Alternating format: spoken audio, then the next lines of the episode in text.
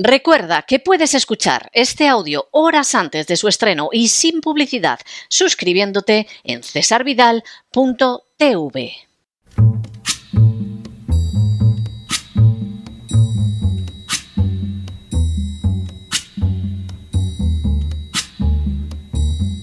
La voz con César Vidal, desde el exilio.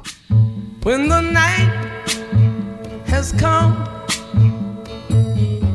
and the land is dark and the moon is the only light we'll see.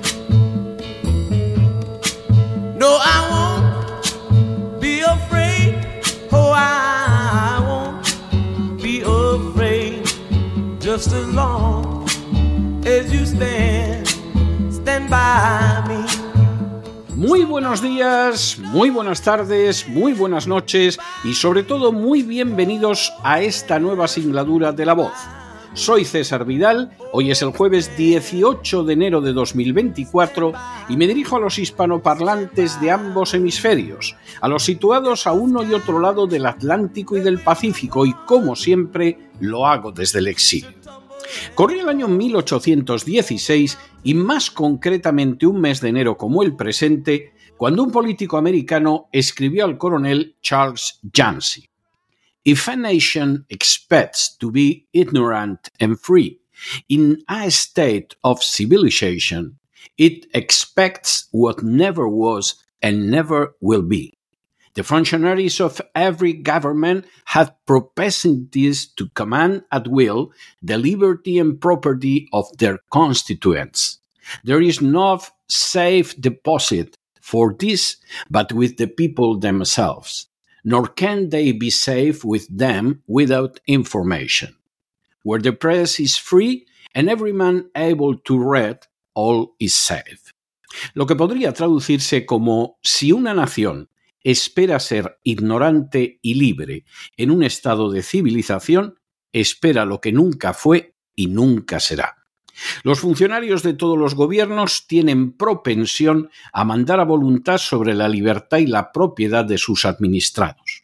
No existe una garantía segura para estos, sino en el pueblo mismo, y el pueblo no puede estar seguro sin información. Donde la prensa es libre y todos pueden leer, todo está seguro. Las palabras del político difícilmente hubieran podido ser más claras. Todos los gobiernos que existen, y da lo mismo que su corte sea dictatorial o democrático, republicano o monárquico, de izquierdas o de derechas, sienten la propensión a apoderarse de la libertad y de la propiedad de los administrados. Contra esas pulsiones despóticas solo cabe la acción del pueblo, pero el pueblo no puede actuar si no recibe una información veraz de lo que está sucediendo.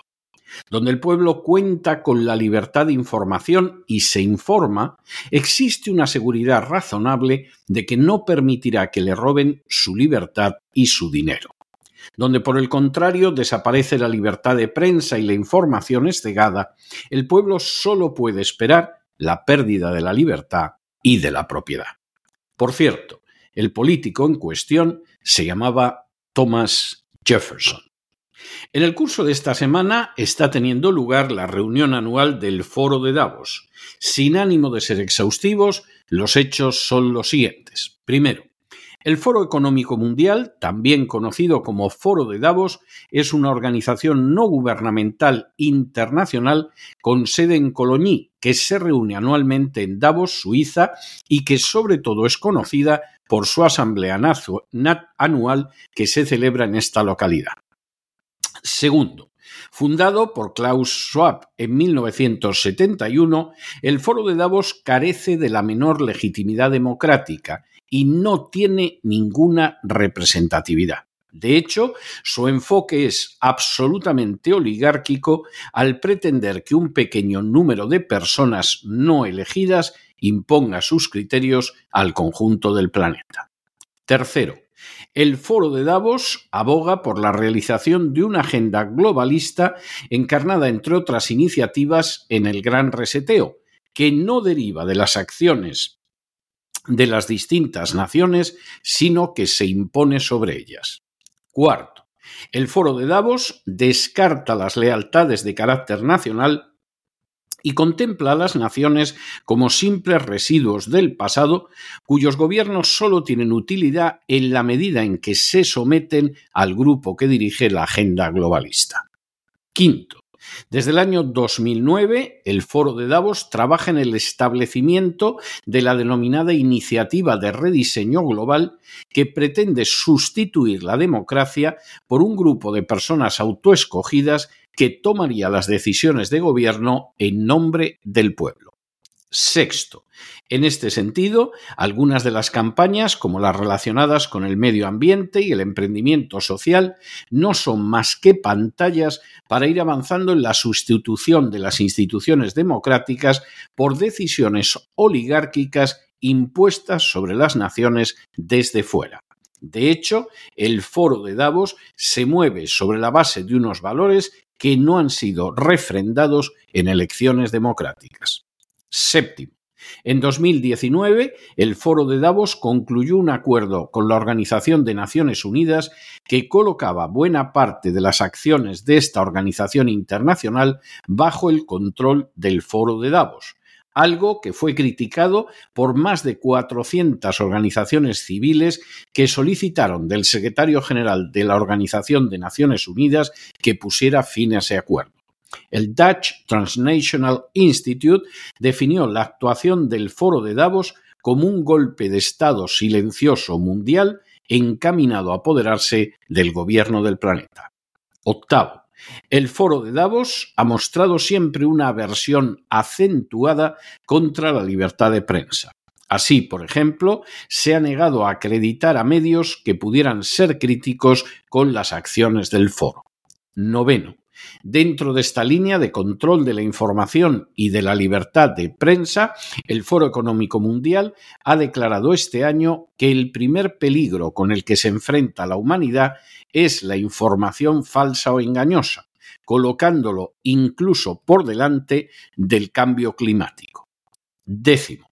La afirmación contenida en el documento Global Risk Report 2024, es decir, informe sobre el riesgo global de 2024, elaborado con las aseguradoras Marsh McLennan y Zurich Insurance Group, se basa en la percepción de unos 1.500 expertos encuestados en septiembre acerca de los peligros potenciales a 2 y 10 años vista. Un décimo. Según el informe, la desinformación a la que puede contribuir la inteligencia artificial es especialmente preocupante en un año donde habrá elecciones en numerosos países, entre ellos el Reino Unido, Estados Unidos, México, Bangladesh, India, Indonesia o Pakistán. Duodécimo. Según el citado documento, la difusión de información errónea por Internet puede socavar la legitimidad de los gobiernos elegidos y en algunos casos provocar desde protestas violentas y delitos de odio hasta terrorismo. Décimo tercero. La respuesta de los estados ante esa supuesta amenaza que puede llevar al terrorismo debe ser la propaganda gubernamental defendiendo su verdad y la práctica de la censura. En otras palabras, aquellas informaciones que no sean gratas al foro de Davos tienen que ser descalificadas, contrarrestadas por propaganda gubernamental y suprimidas por los gobiernos. Décimo cuarto. Según el foro de Davos, la inteligencia artificial cuenta con enormes beneficios tanto para mejorar la productividad económica como los servicios públicos, pero constituye un enorme riesgo en el terreno de la información. Décimo quinto. De manera bien reveladora, entre los riesgos con los que se enfrenta el mundo, apenas se menciona en el foro de Davos factores como la deuda pública, la inflación o los tipos de interés, que por cierto tienen una relación directa con las acciones de los protagonistas del Foro de Davos. Desde hace décadas, el Foro Económico Mundial o Foro de Davos ha ido dando pasos para perpetrar un golpe de Estado global. De manera continua, el foro de Davos ha avanzado la idea de que el mundo no debe estar gobernado por gobiernos democráticamente elegidos, sino por una pequeña élite, los hombres del foro, a los que nadie ha elegido y que sólo representan sus propios intereses privados, que son los de las oligarquías globalistas. En ese sentido, nos sorprende el apoyo que el foro de Davos tiene de las grandes empresas de inversión como BlackRock, de Larry Fink, de la banca internacional o de la Big Pharma, ya que todas ellas pretenden controlar el mundo sin el estorbo de controles nacionales. De hecho, la desaparición de las naciones y su sustitución por un rosario de protectorados controlados por una oligarquía transnacional es su meta, por cierto, nada oculta. Frente a esa tiranía que pretende, como siempre pretende el poder, quedarse con la libertad y el dinero de los ciudadanos, solo se alza la libertad de información y de expresión. Y una vez más, el foro de Davos ha vuelto a mostrar su deseo de acabar con ella. De manera bien reveladora, el primer riesgo global este año ha dejado de ser el cambio climático para ser la información y de manera muy especial la que circula por Internet. Esa información, que a diferencia de la suministrada por las furcias mediáticas no se somete a los dictados de la agenda globalista, tiene que ser eliminada y para ello se insta a los gobiernos a que la contrarresten con su propia propaganda a que la censuren y a que incluso la castiguen como si fuera un delito de terrorismo. Todo ello con tal de evitar que estorbe el avance de la agenda globalista. Esas medidas de aniquilación de la libertad de prensa resultan esenciales especialmente en un año electoral como el presente.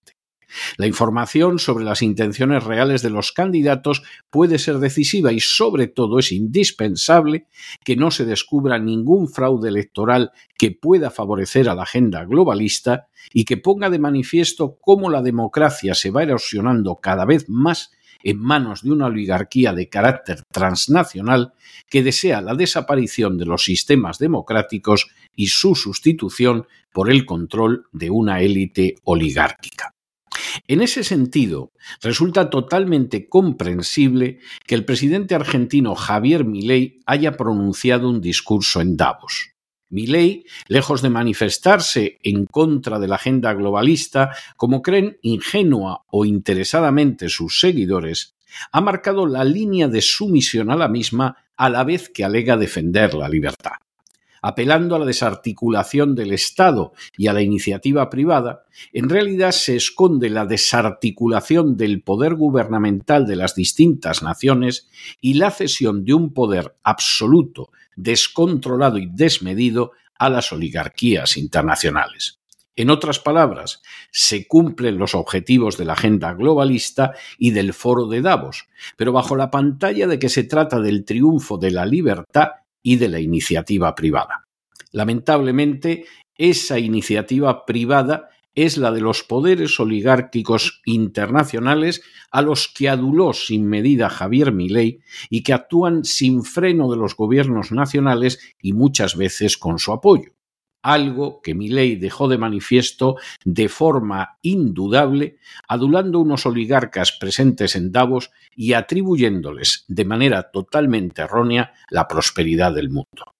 En un terreno más espiritual, el Papa Francisco ha vuelto a bendecir este año el foro de Davos, señalando cómo el triunfo del globalismo resulta imposible de detener. Sus afirmaciones resultan totalmente lógicas por la sencilla razón de que el Vaticano es el único Estado en el mundo que no ha firmado jamás un solo tratado de respeto a los derechos humanos, porque la censura y la persecución de la libertad forma parte de la historia del Vaticano desde hace siglos y porque históricamente siempre ha pactado con el poder en alza en ese momento, aunque su nombre fuera Benito Mussolini o Adolf Hitler. La lucha contra este mal absoluto, que cuenta con el respaldo de figuras tan diferentes como las de la izquierda y la derecha europea, o las de la izquierda o la derecha hispanoamericanas, o con el de dirigentes espirituales como el Papa Francisco o el Dalai Lama, exige que fracase su intento de triturar la libertad de prensa. Ellos, los señores del mal, son sabedores de que es uno de los pocos obstáculos reales que se cruza entre sus propósitos y el triunfo total.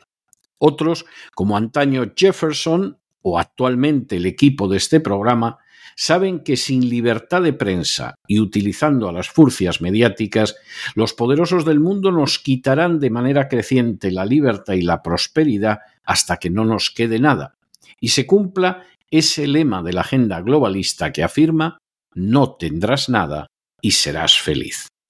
Pero no se dejen llevar por el desánimo o la frustración, y es que a pesar de que los poderosos muchas veces parecen gigantes, es solo porque se les contempla de rodillas, y ya va siendo hora de ponerse en pie.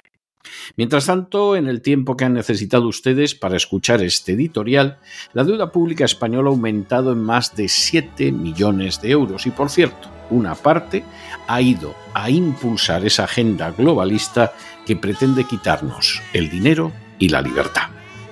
Muy buenos días, muy buenas tardes, muy buenas noches. Les ha hablado César Vidal desde el exilio. Que Dios los bendiga.